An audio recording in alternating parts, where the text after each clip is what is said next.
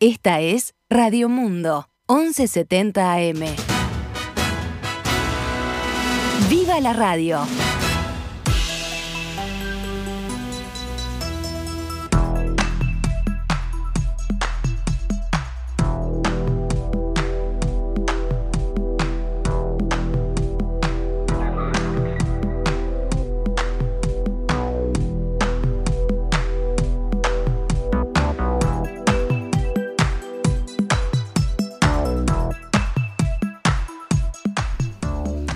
12 horas 9 minutos, damos comienzo a una nueva edición de Noticias al Mediodía en el aire de Radio Mundo en este martes, martes 2 de noviembre del año 2021, cuando actualizamos la información para ustedes.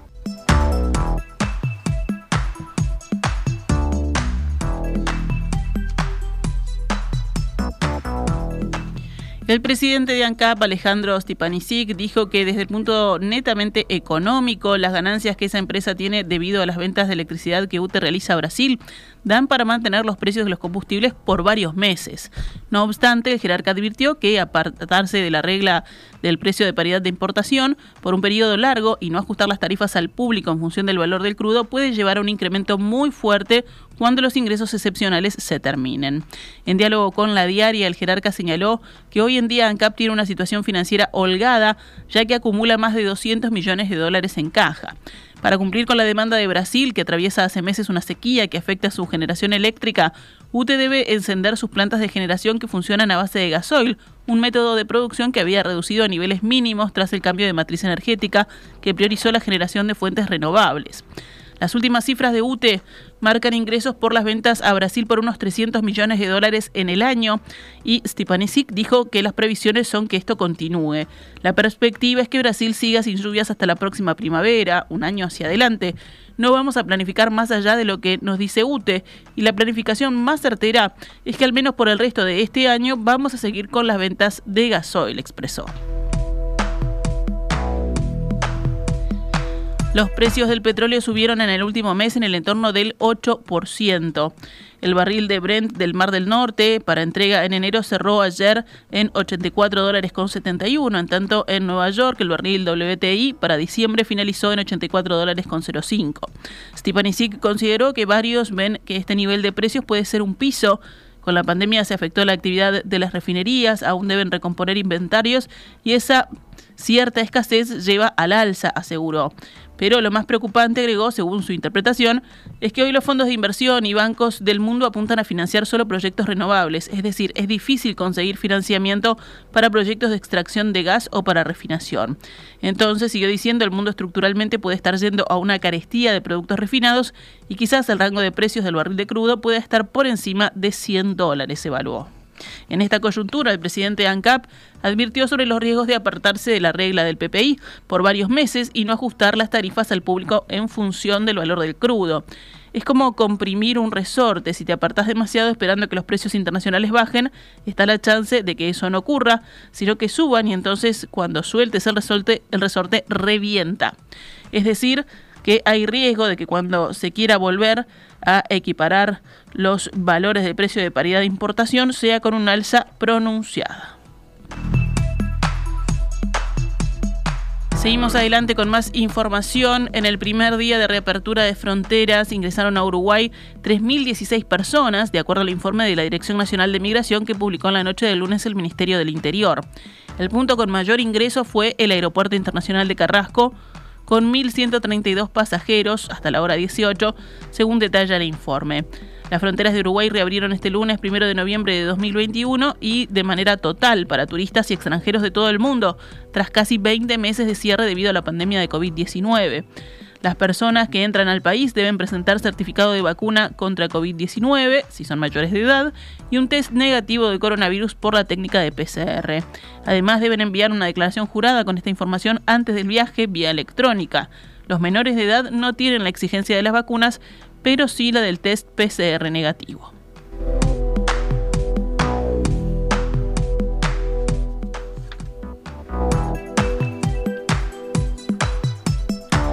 Vamos con los datos de la emergencia sanitaria, ayer bajó algo la cantidad de casos activos de COVID-19 que estuvo en ascenso durante varios días seguidos, ahora son 2.286, o sea, 6 menos que el día anterior.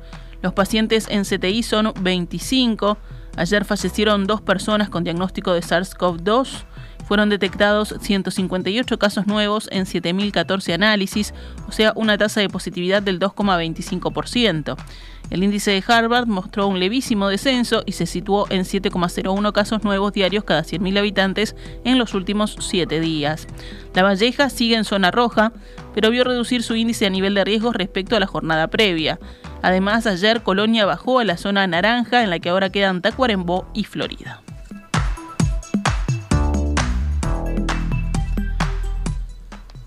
Más noticias del panorama nacional. Tras el triunfo que obtuvieron los sindicatos el sábado en las elecciones para designar a los dos consejeros que representan a los docentes en la ANEP, el ministro de Educación y Cultura, Pablo da Silveira, dijo ayer, los resultados electorales ni se discuten, ni se califican, ni se someten a juicio. Se aceptan, en eso consiste la democracia. Asimismo, da Silveira ratificó, como había dicho dos semanas antes, que la Federación Nacional de Profesores de la Enseñanza Secundaria, FENAPES, no es parte de la solución, es parte del problema, dijo. De las cosas que tiene esto es que ahora representantes de los gremios eh, van a estar instalados o más instalados que antes, porque ya lo estaban en el, en el Consejo Directivo Central, en el Códice de ANEP, y bueno, ojalá que, que podamos contar con ellos para, para un proceso de transformación de la educación uruguaya que es muy necesario, que hace muchos años que está pendiente y que tenemos que llevar adelante especialmente en beneficio de los más débiles. Juan Gavito Soboli, consejero de la NEP, señaló que las autoridades no consideran que los resultados impliquen una derrota política porque dijo esto no es un gobierno. Gavito, citado por el observador, negó además que haya habido un apoyo del oficialismo hacia la lista 4, más allá de que había una línea de similitudes y consideró natural que las listas con más organización detrás tengan más votos. Según el escrutinio primario, las listas del PIT-CNT y la coordinadora de sindicatos de la enseñanza, la CEU, obtuvieron unos 18.000 votos contra unos 7.000 del bloque relacionado al oficialismo del Códice.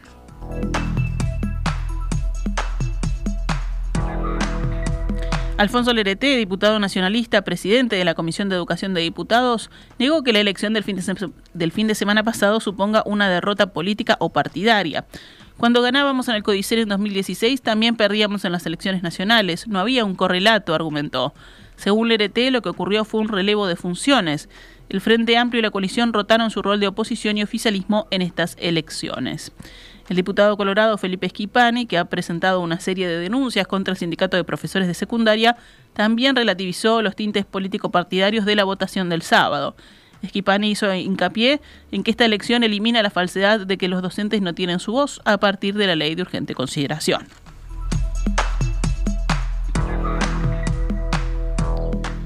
Lilian Quechichian, ministra de Turismo en el gobierno del Frente Amplio, compareció ayer en la Comisión Investigadora de Diputados a pedido del diputado colorado Germán Cardoso. Cardoso, a su vez, es investigado en el mismo ámbito por compras de espacios publicitarios realizados cuando él era ministro de Turismo en el actual gobierno. A la salida de la comisión, que Chichián dijo en conferencia de prensa que no hay ninguna denuncia concreta de Cardoso sobre su gestión y que lo que hizo el ex ministro ante la comisión fue una total falta de respeto. A la ex ministra le llamó la atención que Cardoso, siendo en su momento diputado por Maldonado, en 20 años nunca se dignó a preguntarle nada sobre los asuntos que ahora quiere investigar y habló de la investigación que la comisión está llevando a cabo al ex ministro que la comisión está analizando una compra hecha en la administración Cardoso de 800 mil dólares para vía pública en plena pandemia y solo para el Uruguay. Y les doy un dato, nosotros eh, invertíamos 900 mil dólares para toda la región y nunca Uruguay eh, superó los 250 mil dólares. Un rato antes, el actual diputado y ex ministro de Turismo, que convocó a Kechichian, había dado su conferencia de prensa mientras la ex ministra todavía respondía preguntas dentro de la comisión. Cardoso sostuvo, más que nunca estoy convencido de que la investigación que hemos solicitado tiene razón de ser. Desde el punto de vista legal, ha quedado claro que las administraciones del Frente Amplio y lo que nos correspondió a nosotros, utilizamos exactamente los mismos métodos de compra por las vías administrativas correspondientes en las mismas condiciones bajo circunstancias absolutamente distintas. Así que no hemos quedado para nada satisfechos con las respuestas que ha dado la ministra. El legislador argumentó que él como ministro tuvo que hacer frente a la pandemia cuando no había tiempo para planificar ni para innovar e ir adaptando de acuerdo a las circunstancias y a las dificultades que le ponía el avance de la pandemia. El diputado del Frente Amplio, Gustavo Olmos, integrante de la investigadora, precisó que lo que está en discusión es la arbitrariedad en las compras directas, los montos y las empresas a las que se compra, como una de Estonia que nunca tuvo antecedentes en el país por cifras bien elevadas, dijo. Olmos afirmó también que hay elementos como para que la justicia intervenga y evalúe y comparó lo que llamó la táctica del diputado Cardoso ayer con la actitud de los animales que atacan cuando están acorralados y que esto quedará para la historia parlamentaria. Lo que vimos hoy en la comisión fue una paliza que va a quedar en los anales de, la historia parlamentaria entre un ministro que fue echado eh, en casa de un ex eh, presidente, ni siquiera el presidente de la República lo atendió, y una gestión de 15 años que no tuvo nunca una interpelación, nunca un llamado a sala, nunca un llamado a comisión general. El senador del Frente Amplio, Charles Carrera, dijo que desde agosto hay un incremento en los homicidios. Carrera habló luego de que el fin de semana pasado hubo siete asesinatos y otras dos muertes que a su juicio también pueden acabar siendo tipificadas como homicidios. Carrera declaró a la diaria, podemos afirmar que en principio en el mes de octubre hay por lo menos un homicidio por día en el Uruguay y agregó que hay un incremento de la violencia letal en Montevideo. El senador blanco Gustavo Penades, citado por el país, indicó que se está observando un aumento de enfrentamientos vinculados a bandas de narcotraficantes. El también senador nacionalista Daniel Camí reconoció que el tema de la seguridad es complejo, pero remarcó que en junio de 2019 las encuestas de opinión lo colocaban como el principal problema, mientras que hoy las encuestas posicionan esa preocupación en tercer lugar de la gente, comentó el legislador de Alianza Nacional, sector del fallecido Jorge Larrañaga.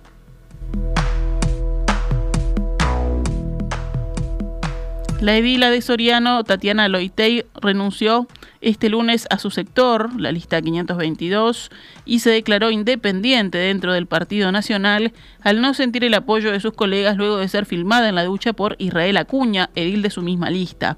Loitey tomó la palabra previo a la sesión de la Junta Departamental de Soriano y cargó contra compañeros de lista y autoridades departamentales, aunque destacó el apoyo del Partido Nacional.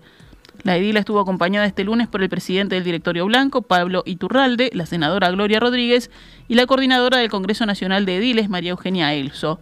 Agradezco el gran apoyo que he recibido en partido, pero también lamento la actitud de algunas de sus autoridades locales. En particular, me resulta realmente doloroso que el pedido de renuncia de la banca de mi partido, de Acuña, no haya sido unánime y que autoridades departamentales no se manifestaran públicamente ante este repudiable hecho, dijo Loitey en su declaración filmada por el medio local Agesor.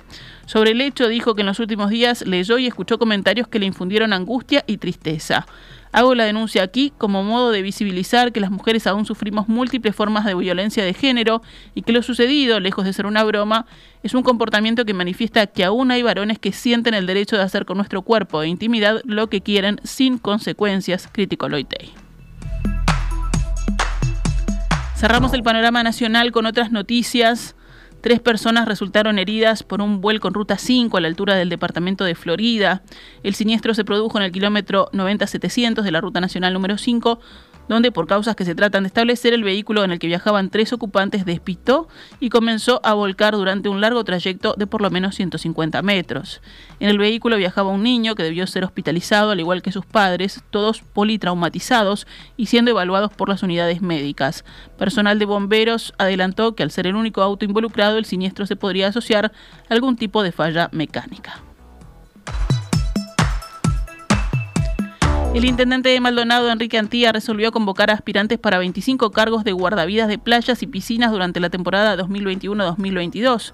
Los nuevos guardavidas se desempeñarán desde el 1 de diciembre del 2021 al 31 de marzo de 2022 y entre el 8 y 17 de abril de 2022, así como desde el 1 de diciembre de 2021 hasta el 31 de marzo de 2022, pero en piscinas. No están comprendidos en la convocatoria quienes fueron contratados a tiempo parcial por el periodo octubre-noviembre de 2021, indica el comunicado de la comuna. Los interesados dispondrán para inscribirse hasta mañana, 3 de noviembre inclusive, en la ex Universidad de la República, frente al frontón de campus, con ingreso por calle Burnett de lunes a viernes de 10 a 15 horas.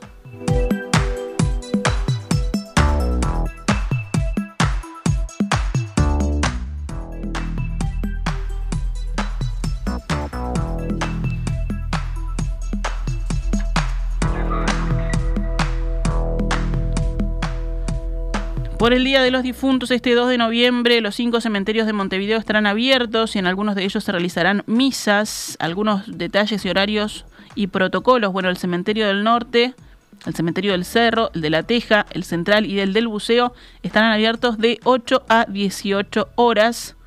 Se van a estar realizando algunas misas, por ejemplo, en el del Buceo a la hora 16, otras ya se realizaron de mañana y se suspende en caso de lluvia. En el cementerio del norte habrá restricciones debido a las reformas.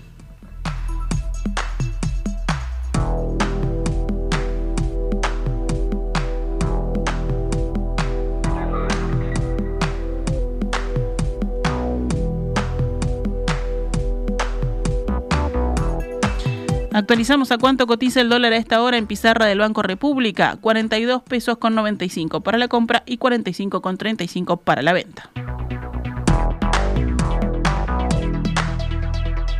12 horas 27 minutos, continuamos en Noticias al Mediodía, pasamos ahora al panorama internacional.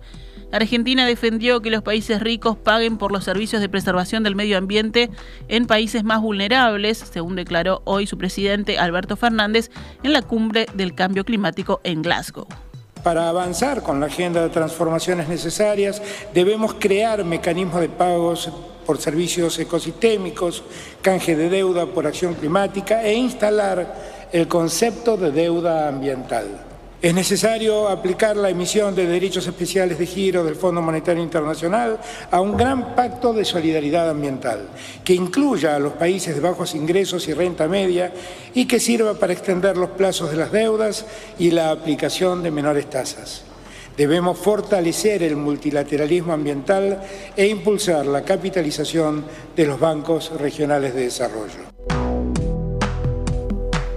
La idea de que los países más desarrollados paguen por la conservación del patrimonio natural en países sin recursos es un tema recurrente en las negociaciones medioambientales. Argentina ha incrementado sus promesas de recorte de emisiones de gases de efecto invernadero un 27% respecto a 2016 en vísperas de esta COP26, recordó Fernández. En la misma línea, decenas de líderes mundiales anunciaron planes para reducir sus emisiones del contaminante metano y acabar con la deforestación en 2030, buscando dar impulso a unas negociaciones complicadas. Los mandatarios acordaron recortar un 30% al final de esta década sus emisiones de metano. Este es uno de los gases que podemos reducir más rápidamente, subrayó la presidenta de la Comisión Europea, Ursula von der Leyen, junto al presidente de Estados Unidos, Joe Biden, recordando que dicho gas es responsable de cerca del 30% del calentamiento global acumulado desde la revolución industrial. El compromiso fue firmado por más de 80 naciones, entre ellas la mitad de los 30 principales emisores de metano, y Biden llamó a que más países se sumen. En Rusia, el director de la CIA, William Burns, se reunió hoy con el jefe del Consejo de Seguridad del país en Moscú, según dijo el servicio de prensa del Consejo. Burns y el secretario del Consejo de Seguridad, Nikolai Patrushev, hablaron de las relaciones ruso-estadounidenses, según este mismo comunicado. En Kabul, un ataque con explosivos contra el mayor hospital militar dejó al menos 19 fallecidos y 50 heridos, donde los talibanes se enfrentan a una serie de acciones del grupo yihadista rival Estado Islámico. Un dirigente talibán indicó que hubo una primera explosión en la puerta del hospital y otra segunda en los alrededores del centro sanitario, ambas seguidas por disparos, disparos según testigos. La primera información indica que un terrorista suicida y hombres armados llevaron a cabo el ataque. El hombre en una motocicleta se inmoló en la entrada del hospital, precisó el funcionario de este sanatorio, de este hospital, y añadió que el ataque ya había terminado y que todos los asaltantes habían muerto. Cerramos con el panorama deportivo. Como lo informamos más temprano, la Asociación Uruguaya de Fútbol anunció el precio de las entradas para el partido con Argentina por las eliminatorias para el Mundial de Qatar. El partido se juega el 12 de noviembre a las 20 horas en el campeón del siglo. Las localidades más baratas cuestan 1.250 pesos y las más caras 6.990. Los menores de hasta 5 años tienen libre acceso a todas las localidades y se sorteará un automóvil cero kilómetro entre quienes compren estos boletos. Los precios, según las tribunas, tribunas Cataldi y Welfi, 1.250 en la primera tanda. Esto quiere decir antes del lunes 8 de noviembre. Quienes compren las entradas les valdrá 1.250 pesos y saldrá más cara después del 8, que saldrá 1.790. Tribuna Damiani Alta, 2.450 y 3.500. Tribuna Damiani Baja, 2.750 y 3.950 pesos. Y la Tribuna Henderson, 4.890 pesos hasta el 8 de noviembre y 6.990 después del 8 de noviembre. Las localidades se pondrán a la venta al público en general este viernes 5 a las 14 horas en los locales de la red Habitat y a través de la página web también www.habitat.com.uy. Albion ganó y está a un solo punto de ascender por primera vez en la era profesional a primera división, cuando le faltan nueve unidades por disputar en el campeonato uruguayo de la segunda división profesional. Danubio, pese a haber caído ayer ante Albion, seguirá en zona de clasificación directa al final de esta fecha, la decimonovena, del total de 22. Esta fecha culmina hoy. Racing empató y puede ser alcanzado también en el tercer puesto por Defensor Sporting y Cerro si ganan hoy, pero es un hecho que los tres continuarán en zona de playoff por el tercer ascenso, al menos hasta la próxima fecha que será la antepenúltima. Los partidos de hoy a las 17.15 Villa Teresa Central Español, 19.45 Juventud Defensor Sporting y a las 22.15 Uruguay Montevideo Cerro. Esta es Radio Mundo 1170 AM. ¡Viva la radio!